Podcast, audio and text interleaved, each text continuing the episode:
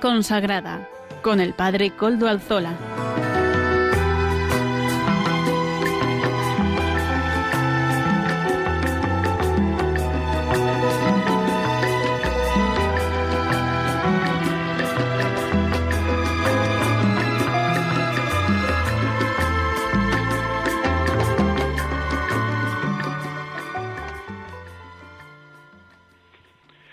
Buenas tardes hermanos, amigos y oyentes. Hoy es jueves y son las cinco de la tarde, una hora menos en las Islas Canarias.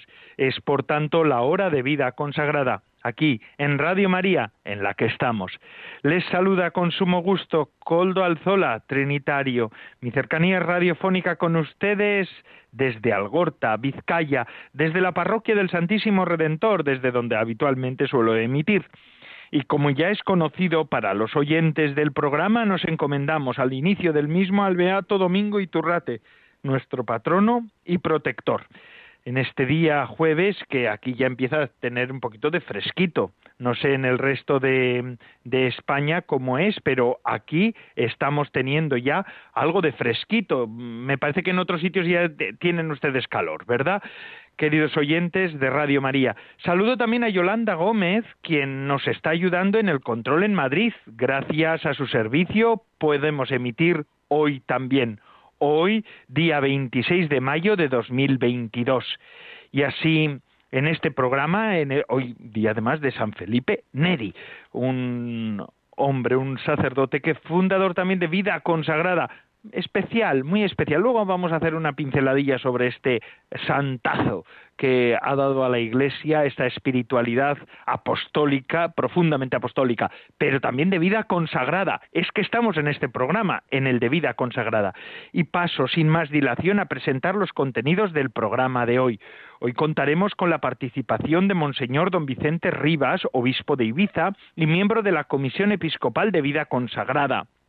En la sección de entrevista contaremos con el padre Jesús Torrecilla. Él es capuchino y superior de la Casa del Pardo de este instituto. Él nos presentará un proyecto de un huerto ecológico que están llevando con personas migrantes en esa casa, respondiendo también a la llamada del Papa Francisco en la Laudato Si. Amaro Villanueva nos presenta, como todas las semanas, el espacio Música para Evangelizar.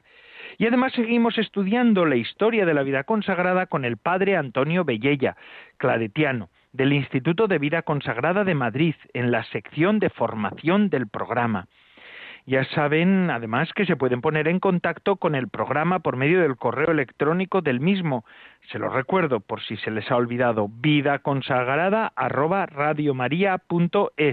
Vida consagrada todo seguido y en minúscula arroba radiomaria.es.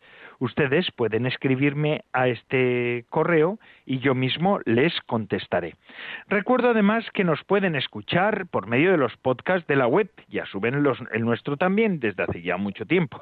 Pero bueno, si lo desean, pueden escucharnos por la web de podcasts. Bueno, digo yo, como en un podcast que están subidos en la web yo también con este tema ando un poco liado, pero bueno, lo que sí sé es hacerlo, porque yo me he bajado una aplicación de Radio María en el móvil y allí puedo escuchar Radio María en directo si lo quiero. Pero además también allí me ofrecen todos los podcasts de los programas de Radio María.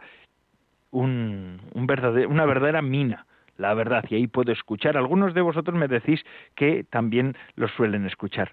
Bueno, Así pues, sin más dilación, comenzamos con los contenidos del día de hoy. Vamos a, vamos a conectar con don Vicente Rivas, obispo de Ibiza y miembro de la Comisión de Vida Consagrada de la Conferencia Episcopal Española. Adelante. En la oración, reflexión y coparticipación suscitadas por la pregunta fundamental ¿Cómo se realiza hoy este caminar juntos en la propia Iglesia particular? ¿Qué pasos nos invita a dar el Espíritu para crecer en nuestro caminar juntos? es oportuno tener presentes tres planos en los cuales se articula la sinodalidad como dimensión constitutiva de la Iglesia. El plano del estilo con el cual la Iglesia vive y actúa ordinariamente se expresa por su naturaleza de pueblo de Dios que camina unido y se reúne en asamblea convocado por el Señor Jesús con la fuerza del Espíritu Santo para anunciar el Evangelio. Este estilo se realiza a través de la escucha comunitaria de la palabra y la celebración de la Eucaristía, la fraternidad de la comunión y la corresponsabilidad y participación del todo el pueblo de Dios en sus diferentes niveles y en la distinción de los diversos ministerios y roles en su vida y en su misión. El plano de las estructuras y de los procesos eclesiales, determinados también desde el punto de vista teológico y canónico, en los cuales la naturaleza sinodal de la Iglesia se expresa en modo institucional a nivel local, regional y de la Iglesia entera. El plano de los procesos y eventos sinodales en los cuales la Iglesia es convocada por la autoridad competente, según procedimientos específicos determinados por la disciplina eclesiástica. Aunque son distintos desde el punto de vista lógico, estos tres planos se interrelacionan y deben ser considerados juntos en modo coherente. De lo contrario se transmite un testimonio contraproducente y se pone en peligro la credibilidad de la Iglesia.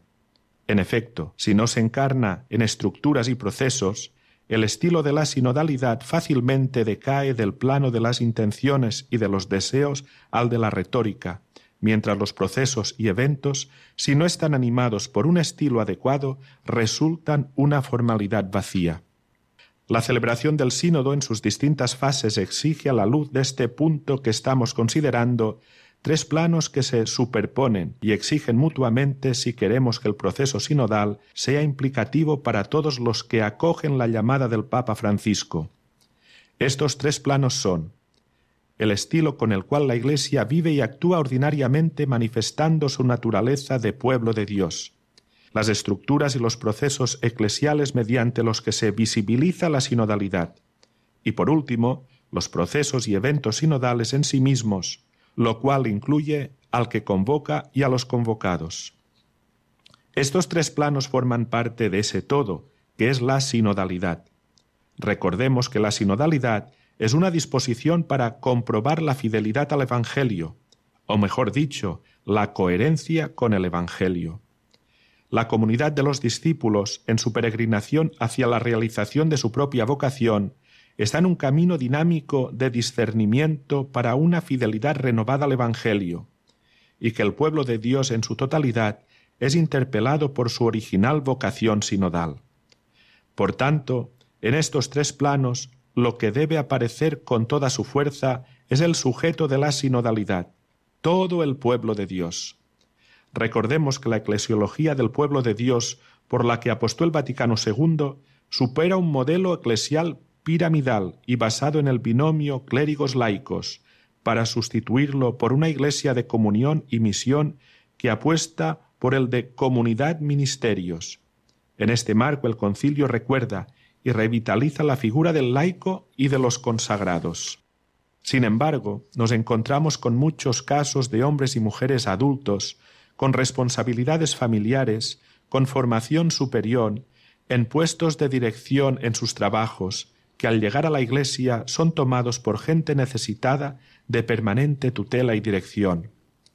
Con estas actitudes estamos provocando el hastío, la decepción, el éxodo de personas muy valiosas, en un contexto, además, en el que la gente se acerca a la Iglesia por convicción, no por costumbre ni obligación, ni siquiera por razones utilitaristas, esta es una buena práctica. La Iglesia no se sostiene, y cada vez menos se va a sostener solo con los curas. Contar con los laicos y con los consagrados para desarrollar su tarea evangelizadora no será una opción que se pueda elegir o no, sino una obligación. La corresponsabilidad no pone en cuestión que en la Iglesia exista un principio de autoridad, pero ni ese principio debe estar ejerciéndose permanentemente. En la mayoría de nuestros procesos y decisiones eclesiales no se pone en juego la comunión ni la verdad de la fe, ni el ministerio ordenado tiene sentido sin la comunidad.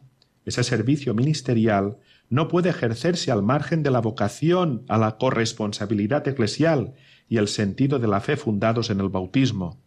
Lo fundamental es situarse en claves de cooperación y no de competencia. Los laicos y los consagrados no están ahí como adversarios en una lucha de poder, sino como seguidores de Jesús que quieren responder a su llamada y colaborar en la edificación de una Iglesia cada vez más fiel a Jesucristo. De ahí la advertencia que se nos hace para no minimizar ni minusvalorar cada uno de esos planos.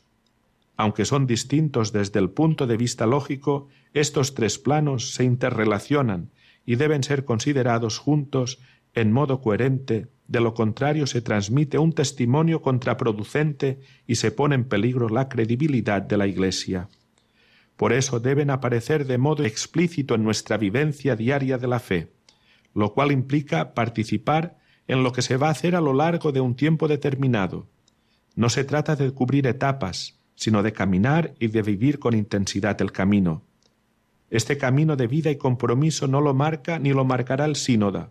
Esta convocatoria sinodal tiene el cometido de hacerlo explícito, de recorrerlo.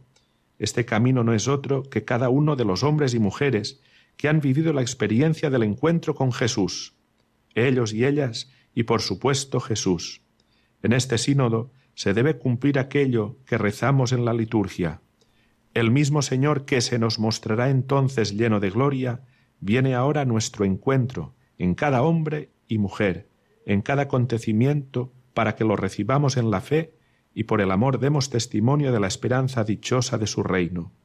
Por ello, en este estilo de vida, en las estructuras y procesos sinodales y en los procesos y eventos sinodales, estamos todos o no estará, por mucho que se quiera, el pueblo de Dios, y en consecuencia no habrá sinodalidad.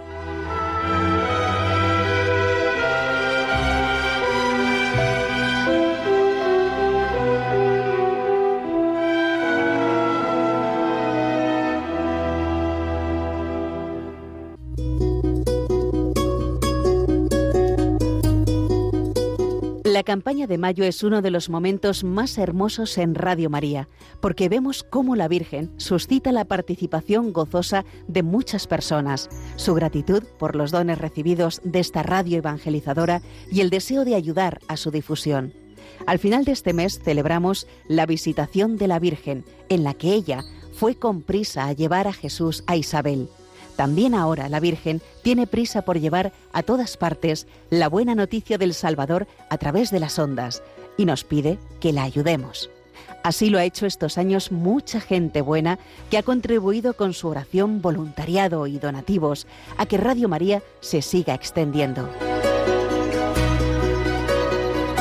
¿Y tú? ¿Eres ya parte activa de este proyecto? Puedes colaborar sin moverte de casa con una simple llamada al 91 822 80 10 o a través de nuestra página web www.radiomaria.es, donde verás los números de cuenta a donde podrás realizar una transferencia bancaria o a través de pasarela de pago con tarjeta. Además, tenemos disponible el método de pago Bizum. Y si quieres que tu donativo desgrave, no olvides indicar tus datos personales, incluido tu NIF. Radio María, al servicio de la Virgen, que tiene prisa en llevar a todos a Jesús.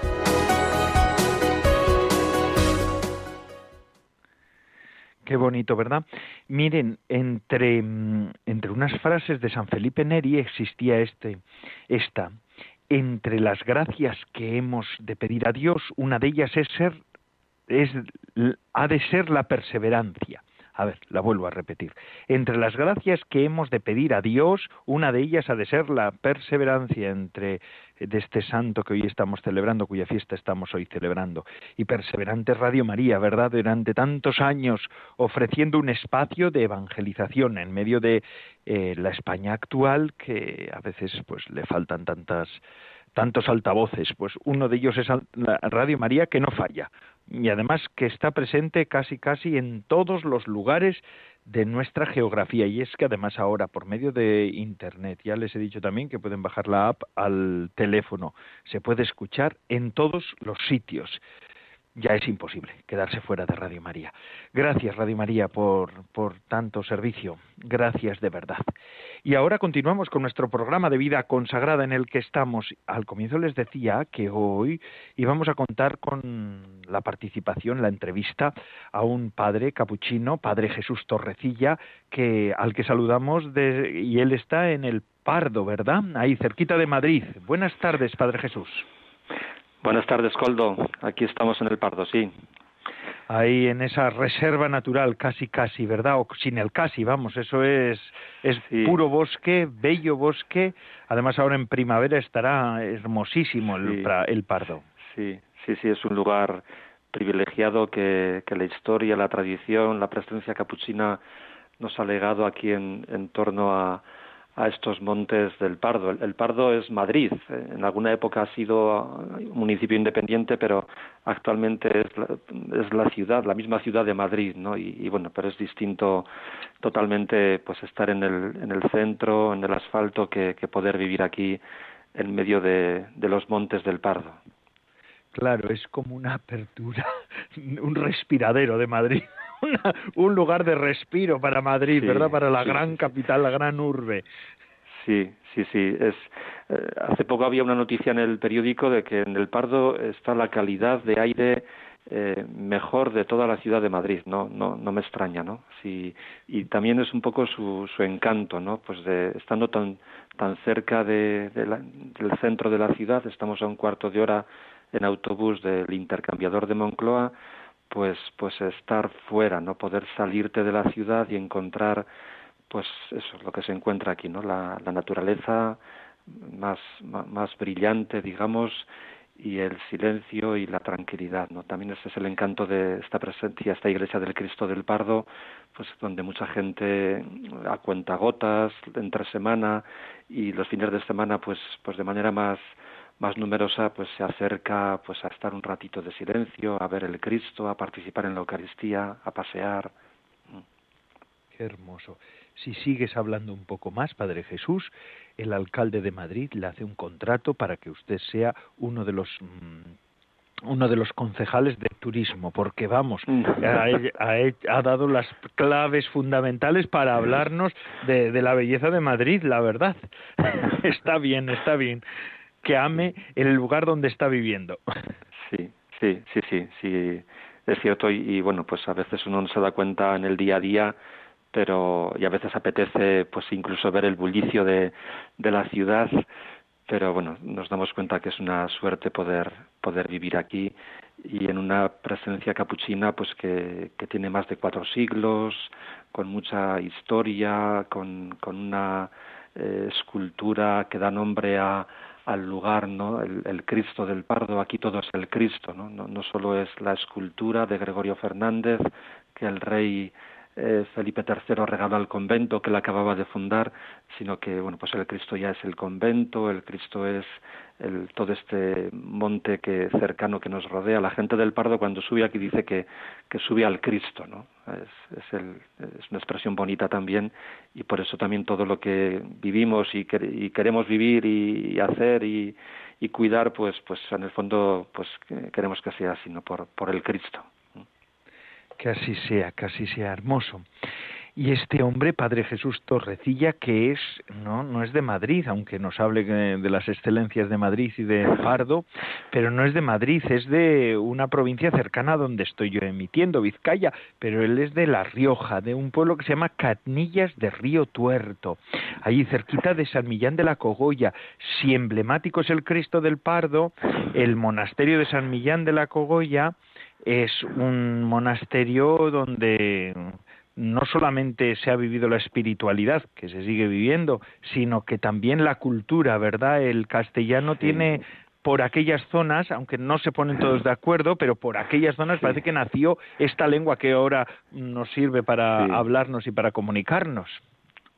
Así es, así es. Allá se encontraron las llamadas glosas emilianenses y, y bueno, pues es uno de los atractivos históricos y actuales de, de aquella zona. ¿no? En La Rioja no todo, no todo es vino o solo vino, sino que hay otras, otras referencias pues de, de cultura y bueno, pues es, la zona esa también del Camino de Santiago, entre Nájera, Santo Domingo de la Calzada, un paisaje agrícola muy, muy hermoso y, y también pues pues con mucha tradición de, espiritualidad allá en distintos monasterios, ¿no? En, San Millán, en Nájera, en Cañas, son presencias importantes de la historia. Qué bueno. Eh, sí, ciertamente, de la historia de España. Allí se cuece también parte de la historia de España y de la historia de Europa, porque es un lugar abierto por medio del Camino de Santiago a toda Europa, ¿no? Y ahora, pues también con sus vinos están ustedes presentes en toda Europa. ¿Quién no conoce en Europa y en el mundo Rioja, el vino Rioja, ¿verdad? Ese, ese caldo tan excelso y tan excelente. Eh, pues de eso, de eso de eso hablamos también hoy porque eh, el Padre Jesús Torrecilla es capuchino, pero es que además está ahí en el Pardo en un huerto ecológico. Luego vamos a hablar de ese huerto ecológico que es un proyecto entre ecológico y a la vez también social. Este hombre que, que también durante mm, su vida ha pasado por distintos apostolados y muchos de, de carácter mm, social. Yo lo conocí en Bilbao cuando estaban en un barrio en un barrio peculiar de Bilbao, un barrio, un barrio de las periferias de Bilbao, ¿verdad? Y haciendo también su apostolado como comunidad capuchina, ¿no es así, Padre Jesús? Sí, sí, sí, sí, sí. Bueno, yo, yo empecé de capuchino de mayor, bueno, yo crecí en el seminario de los capuchinos, como era lo normal en mi época, los hijos de del mundo rural muchas veces nos mandaban con los frailes, con las monjas a estudiar. A mí me pasó eso, ¿no? Mi padre, mis padres me mandaron con los capuchinos a, Alsasua y, y, con ellos crecí en un seminario pues pues normal y abierto a la vez y, y bueno pues pues llegada ya la, la primera juventud los 18 19 años pues ahí fue un poco fraguándose ya mi mi vocación de manera más, más clara, ¿no? Así, pues desde lo que ya había vivido, intuido, intuido más bien con, con los frailes, a ellos debo pues pues el, no sé, la ilusión por, por, por la persona de Jesús, por el Evangelio, por, por la vida fraterna, por, por la vida sencilla y, también por, pues, por la vida cercana pues, a la gente pues más sencilla también, ¿no? Y, a lo que aludías, pues que vivíamos en el mejor barrio de Bilbao, que es Ocharcoaga, pues pues tenía que ver pues con una presencia también muy muy importante de los capuchinos en aquel barrio en los años, desde los años 70, 75, en años que fueron muy duros y, y la casa de los capuchinos fue un poco pues referencia para la gente más necesitada, ¿no? Y de ahí pues pues surgieron surgió una asociación importante, Visitegui, que actualmente pues pues es una referencia también en, la acción social allá en, Bilbao y en Vizcaya, ¿no? Sí. Qué bueno, qué bueno. Y ahora está, pues, en el centro de España, en Madrid, en un proyecto también bastante interesante. Es una casa algunos la conocemos porque allí hemos hecho ejercicios mm. espirituales en diferentes ocasiones, pero no solamente es una casa de ejercicios o una casa de espiritualidad, que ya es, que es mm. bastante, ¿verdad? Además, un enclave tan hermoso, pues ayuda a la meditación, sino que verdaderamente la casa es muy plural. Sí, sí. E, este convento es muy grande, eh, es muy grande porque en el siglo pasado era un seminario menor donde vivían pues eso, 150 niños, 20, 25 frailes, eh, es un convento con mucha historia. Bueno, mm, la historia se quedó atrás, el seminario y el colegio se quedaron atrás y bueno, pues la imaginación, la creatividad, la valentía de algunos hermanos desde el año 2000 en adelante pues ha ido transformando un poco este lugar que igual no era fácil, ¿no? Una estructura grande que a veces se hace pues pues excesivamente grande, ¿no? Pero que se ha ido llenando de distintos proyectos con yo creo que con, con, con mucho sentido actual, ¿no? Así, desde luego está la iglesia que la abrimos cada cada mañana, cada tarde y donde mucha gente se acerca. Está la casa de espiritualidad que decías, Coldo, pues que es una zona importante de todo esto que hace unos diez años se convirtió en casa de espiritualidad para, para grupos ¿no? que quieren hacer sus actividades. también tenemos una, una escuela de espiritualidad franciscana donde ofrecemos formación en torno a nuestra espiritualidad y es un proyecto de familia franciscana, no de los capuchinos, sino que los alumnos que hacen el curso importante de enero a junio pues viven con nosotros y hacen el curso, ¿no? Es una experiencia fraterna de intercongregacional, interfranciscana, ¿no? Y luego, pues estos dos proyectos sociales, ¿no? El, un hogar de menores, una zona también del convento, está convertida en, en, hogar de menores tutelados, ¿eh? y está, es un proyecto conveniado con la Comunidad de Madrid, y, y, que tiene sus educadores y pero bueno, los niños viven aquí y parez con parez con nosotros y, nos gusta mucho que en, este espacio pues pues poder hacer hogar pues para para estos menores no y finalmente el, huerto hermana tierra no que, eso pues que es el último proyecto en, en haberse reinventado aquí en, en este lugar fíjese, un huerto ecológico, ahí en ese lugar tan ecológico, por otra parte, claro, es un huerto que entiendo que, que no se utilizan pesticidas ni productos químicos, pero no es la única peculiaridad de este huerto, ¿verdad?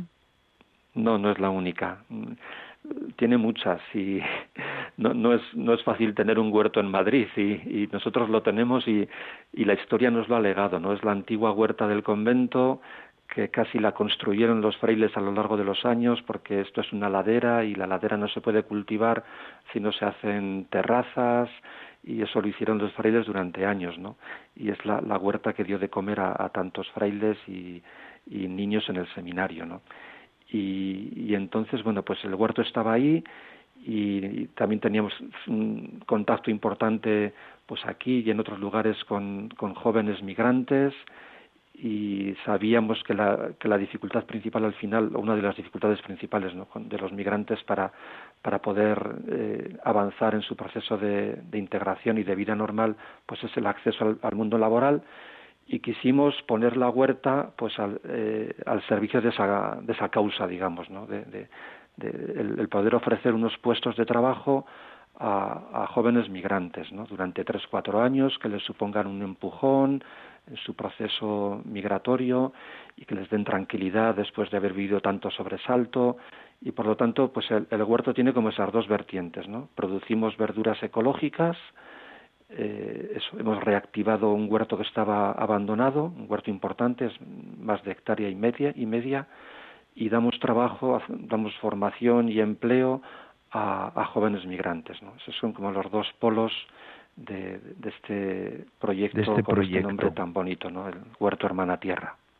Huerto Hermana Tierra, y eso suena a Francisco de Asís, ¿no? Hermana Tierra, eh, todo ese, ese, ese franciscanismo también que a veces se presenta como, eh, como muy próximo al movimiento ecológico, pero más bien a la ecología bien entendida, ¿verdad? La ecología de la, desde la tradición cristiana más, más profunda y más real.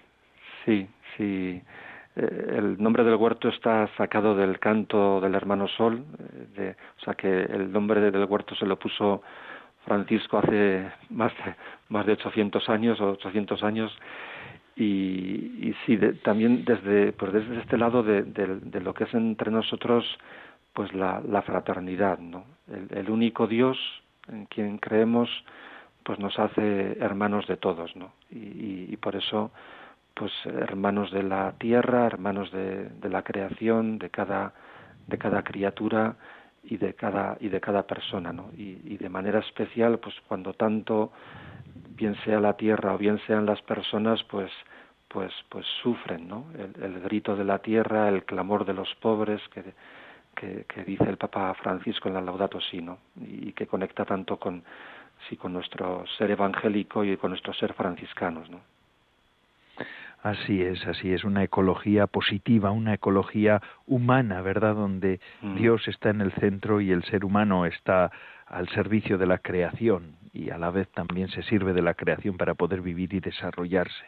Eso es verdaderamente la ecología más cristiana, que, que desde vuestro espíritu franciscano pues impulsáis. Qué bueno, además de esa fraternidad también con otras personas inmigrantes de otros países, de otras culturas. Así que tenéis una casa verdaderamente plural, una casa, una casa como el mundo, pequeño, un pequeño mundo ahí en medio de, de la reserva natural. Sí, sí. Cuando uno viene por aquí dice, hoy qué tranquilidad, pero cuando uno se mete dentro de casa, pues igual no paramos entre una cosa y otra, ¿no? El, núcleo de todo esto, pues queremos ser la, fraternidad de hermanos capuchinos que vivimos aquí, ¿no? Somos siete, siete hermanos, una fraternidad normal, eh, pues con nuestras cosas y con nuestras dificultades, con nuestros valores, pues como tantas comunidades de, de, la vida religiosa, ¿no? Pero que sí que, no sé, que sí que valoramos el, no sé, el querer poner lo que tenemos, pues en una dirección, ¿no? El, darle forma, ¿no? El darle intención a, lo que tenemos, a lo que somos y, el, no sé, y el que y el que pueda hacer este un, un espacio pues pues eso no de como de fraternidad reinventada no y, y pues con estas mediaciones y con estas tareas concretas en este lugar que, que yo creo que, que todas encajan muy bien, ¿no? La espiritualidad, la iglesia, el silencio, la naturaleza, los menores, los migrantes, bueno, pues todo eso como que, que, encaja muy bien y que, que resuena, queremos que resuene bien en este lugar eh, denominado el Cristo, ¿no? es que Cristo hace armonizar todo, ¿verdad? Y eso es lo que se ve en esa casa. Pues muchísimas gracias, Padre Jesús Torrecilla, por eh, su intervención, por hacernos un espacio en su tiempo, en su tarde, y así hacernos mm, partícipes de todo esto, de un proyecto hermosísimo en medio de un de un enjambre de cosas, ahí en el Pardo, cerquita de Madrid, a 15, a 15 minutos de la Moncloa, así que cualquiera puede ir. Puede ir hasta comprar productos. Si me dejas decir una cosa, Coldo, en ese sentido, pues eh, caía en la cuenta ¿no? de que esta semana es, es la semana Laudato Si, es el, hace el 24 de mayo es cuando se firmó de hace siete años, del 2015, cuando el Papa firmó la, la encíclica Laudato Si, ¿no? Y, y la, la, tradición ha querido que celebrar como esta semana Laudato Si, ¿no? Y, y, esta entrevista también coincide coincide con esto, ¿no? Y, a la vez lo que, lo que estabas diciendo, ¿no? Pues que, bueno, tenemos una página web, Huerto Hermana Tierra, ahí el, eh, cualquiera de los oyentes puede curiosear y nuestras verduras las vendemos y, necesitamos clientes, o sea que cualquier persona, cualquier comunidad religiosa estaríamos encantados de, de poder servirles y acercarles y hacerles partícipes de nuestras verduras. Les puedo asegurar que algunas que los conocen, no solo los capuchinos, sino en la parroquia de Guadalupe, las, las esclavas, eh, las hermanas de la compasión, pues, pues dan buena fe de, de la calidad de, eh, ecológica y social de, de estas verduras de nuestro huerto hermana tierra. Comer sano y además justo, eso está bien. Muchísimas gracias, Padre Jesús Torrecilla. Pues mm, gracias por hacernos este espacio en su, en su tarde y hacernos partícipes de este una ventana más dentro de la vida consagrada que tanta vitalidad tiene aún hoy en España. Muchísimas gracias. Muchas gracias a ti, Goldo. Muchas gracias. Un abrazo. Y ahora seguimos con nuestro programa. Vamos a seguir con escuchando al a Amaro Villanueva. No es padre, este es un laico, colaborador laico que tenemos. Y él semanalmente nos ofrece música para evangelizar. Adelante, Amaro.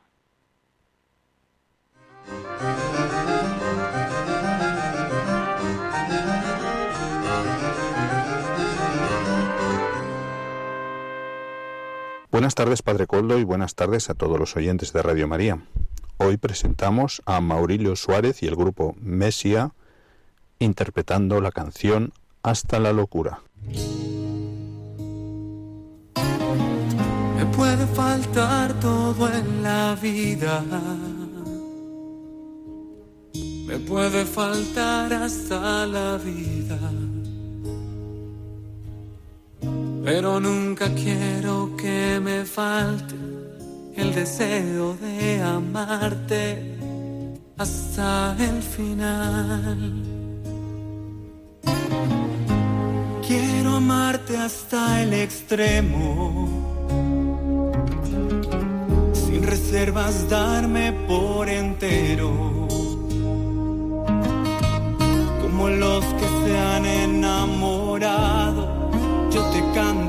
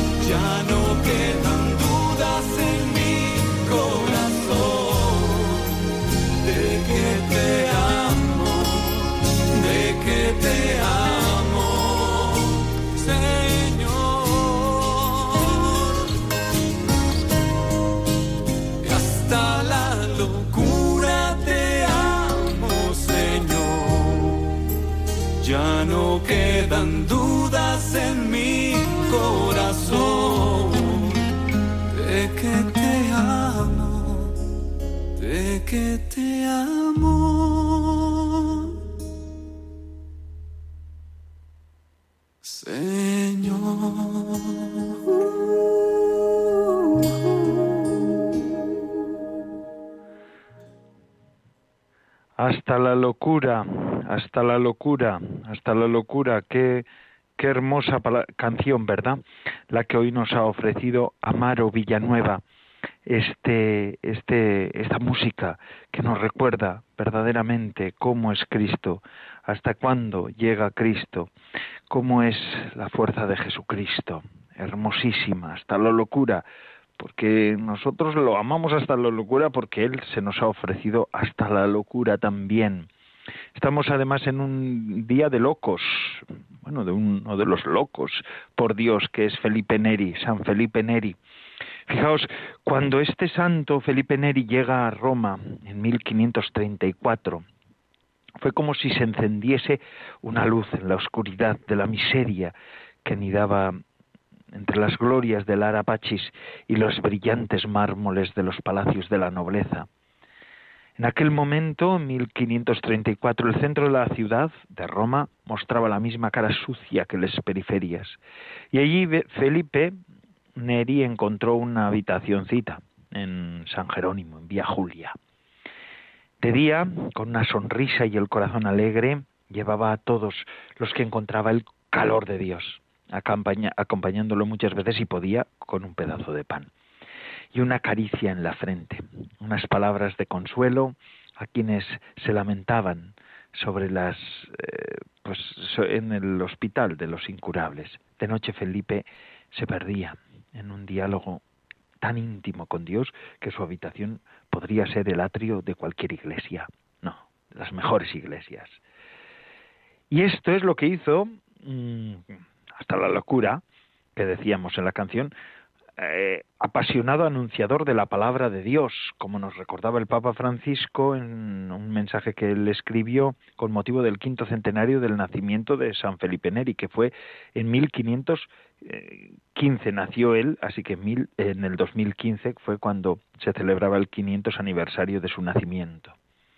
Este fue el secreto que hizo de este hombre un cincelador de almas.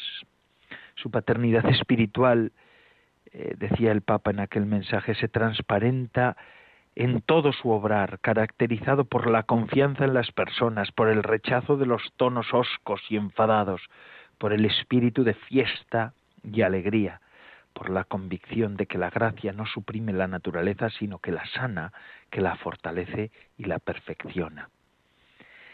Una vez que se acercaba a este o aquel otra persona, decía un biógrafo suyo, todos se hacían amigos suyos. Le gustaba la espontaneidad, rechazaba todo tipo de artificio que a veces suele sumarse también a las personas que sin ser espirituales pretenden parecerlo. ¿No? Como tantas veces nosotros podemos ver. Y elegía los medios más divertidos para educar en las virtudes cristianas. Hoy se necesitan evangelizadores. Evangelizadores como San Felipe Neri, apóstoles de la amabilidad, de la bondad, a tantos niños, a tantos adolescentes que hoy necesitan escuchar verdaderamente la verdad del Evangelio para sus vidas. Sí, sí vamos a pedir a Dios por la evangelización hasta la locura, hasta la locura. Te amo, Señor. Y es que San Felipe Neri también creó vida consagrada. Quien en la Iglesia se ha tomado en serio la evangelización, la caridad, pues, pues ha fundado o ha iniciado vida consagrada dentro de la Iglesia para hacerla de una manera permanente, para hacerla de una manera más eficiente. Esta es la vida consagrada de ayer, hoy y siempre. Vida que remite, que bueno, pues la vida consagrada es la mejor aliada de la Iglesia, de toda la Iglesia, para llevar adelante el Evangelio. Qué bueno. Bendito sea el Señor. Y es que así se ha dado en toda la historia de la misma. Por eso ahora vamos a escuchar eh, en esta ocasión al padre Antonio Bellella, profesor de historia en el Instituto de Vida Consagrada de Madrid. Él es claretiano y nos ofrece como una vez más, una semana más, su curso de historia de la vida consagrada. Adelante, padre Antonio Bellella. Muy buenas tardes y bienvenidos, bienvenidas a participar en este curso de Historia de la Vida Consagrada. Un jueves más les saludo y tengo el gusto de continuar con la materia que hemos ido desgranando a partir del mes de septiembre. Hoy vamos a abordar una cuestión que es muy importante. Si recuerdan, hace dos semanas empezamos a hablar de la vida religiosa en la época moderna. Nos detuvimos especialmente en los clérigos regulares como primera propuesta. La semana pasada les insistí en aquellos elementos que son transversales, es decir, coincidentes, en todas las congregaciones, en todas las fundaciones que se hacen entre el siglo XVI y el siglo XX, podemos encontrar cinco rasgos que recuerdan eran los siguientes.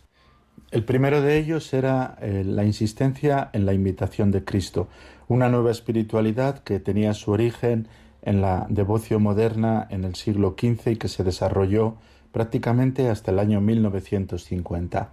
El segundo rasgo era el paso de la vida apostólica, perdón, del oficio apostólico a la vida apostólica. Y con el paso del oficio apostólico a la vida apostólica, la incorporación y el enriquecimiento de la colaboración de los laicos y también específicamente de las mujeres al tejido activo del apostolado eclesial el tercer rasgo era el subrayado diaconal. Esto lo veremos despacio, sobre todo cuando hablaremos de algunas eh, comunidades femeninas a partir del siglo XVII. El servicio, la diaconía como clave fundamental para comprender las nuevas propuestas de vida religiosa.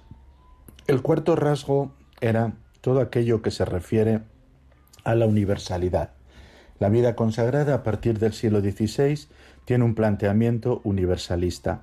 Y el quinto y último, y ya concluyo, era la simplificación jurídica que en el año 1996, con la publicación de la exhortación apostólica Vita Consecrata por parte del Papa Juan Pablo II, eh, llega a su culmen. No solamente hace falta un requisito jurídico, la profesión pública de la vida de castidad para formar parte eh, jurídicamente hablando de la vida consagrada.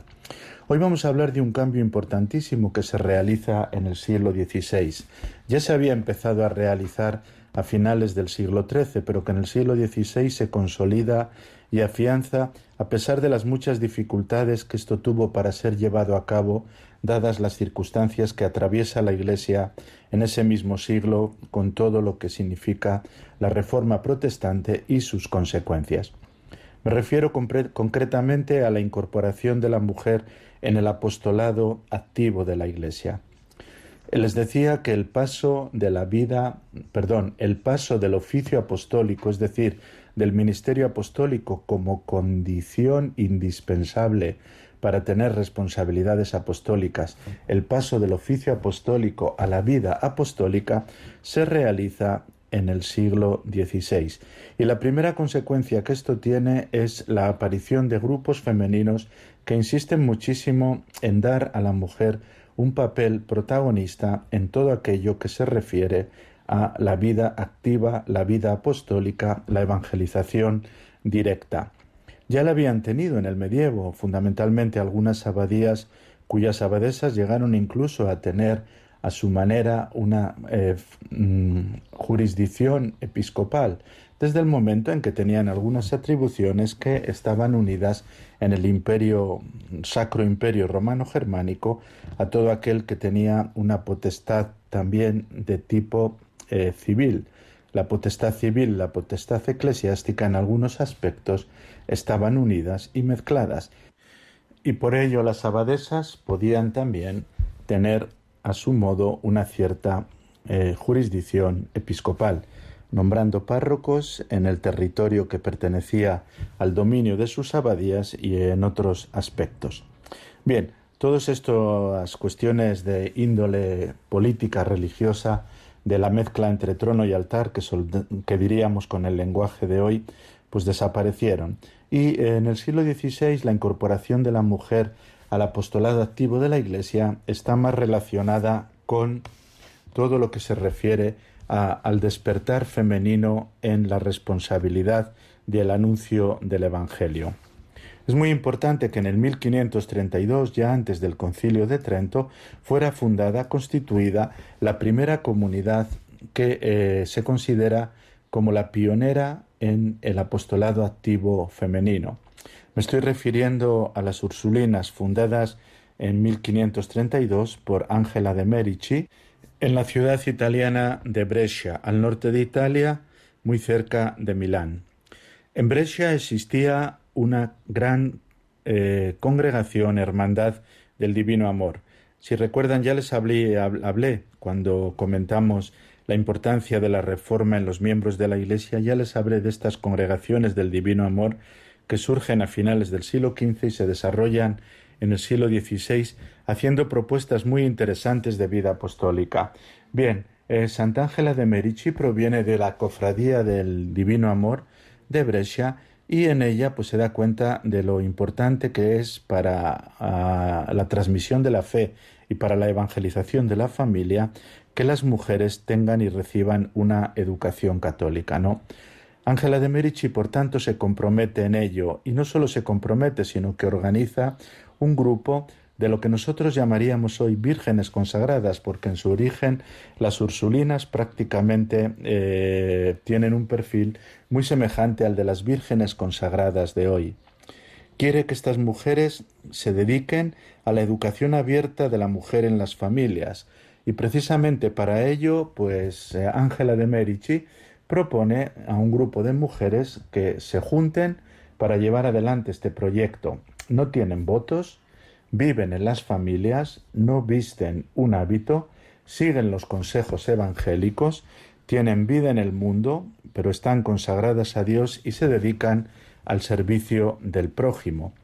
Cada dos meses tienen una reunión y en estas reuniones pues van comentando todo aquello que les va sucediendo y también pues van perfilando poco a poco cuál puede ser su misión.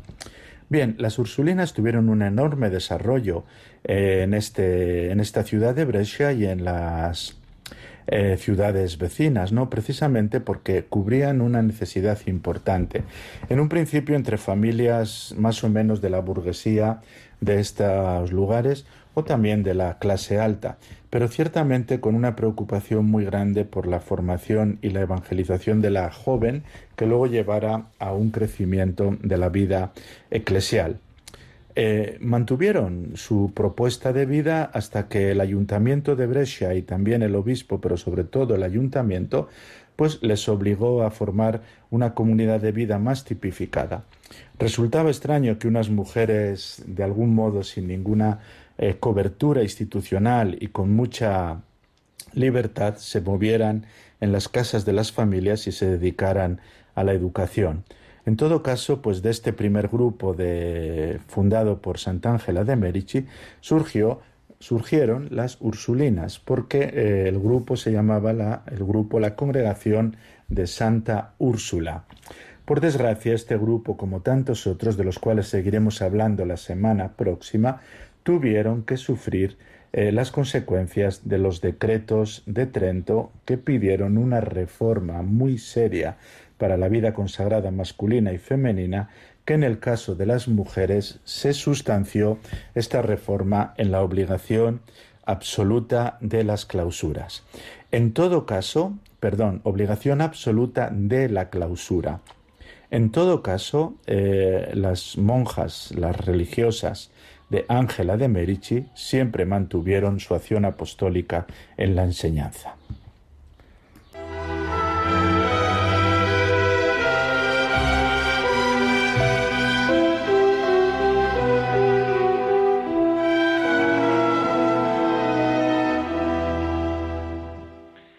Muchas gracias, Padre Antonio Bellella, historiador también ejerce su ministerio, sus clases en el Instituto de Vida Consagrada de aquí de Madrid. Gracias por estas pinceladas sobre la historia de la vida consagrada, especialmente de la vida consagrada femenina, ¿verdad? Y así ya hemos llegado al final del programa. Permítanme, antes de despedirme de todos ustedes, recordar una pequeña pincelada de San Felipe Neri, cuya fiesta litúrgica estamos celebrando hoy decía este santo, hijitos, sed humildes, estad bajos. Con esto quería recordar a los suyos que para ser hijos de Dios no basta solamente honrar a los superiores, sino que se debe honrar a los iguales y a los inferiores y tratar de ser el primero en honrarlos. Y sorprende, en un alma tan contemplativa como María de Betania a los pies de Jesús, la similitud con Marta cuando afirma es mejor obedecer al sacristán y al portero cuando llaman que quedarse en la habitación para hacer obedecer, oración.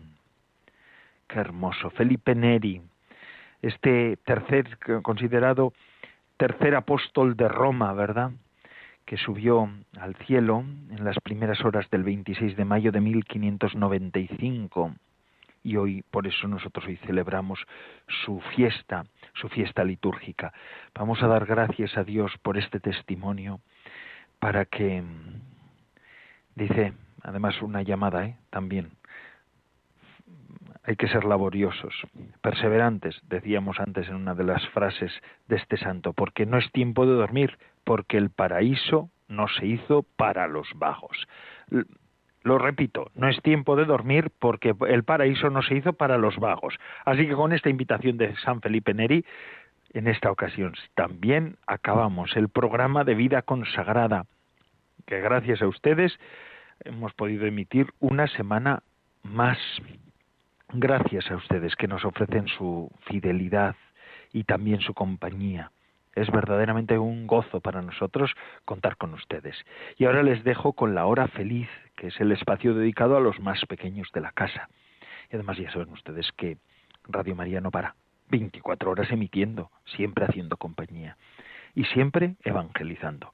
Se despide de todos ustedes Padre Coldo Alzola, Trinitario. Recen por mí, yo lo hago por ustedes. Hasta la semana que viene, si Dios lo quiere.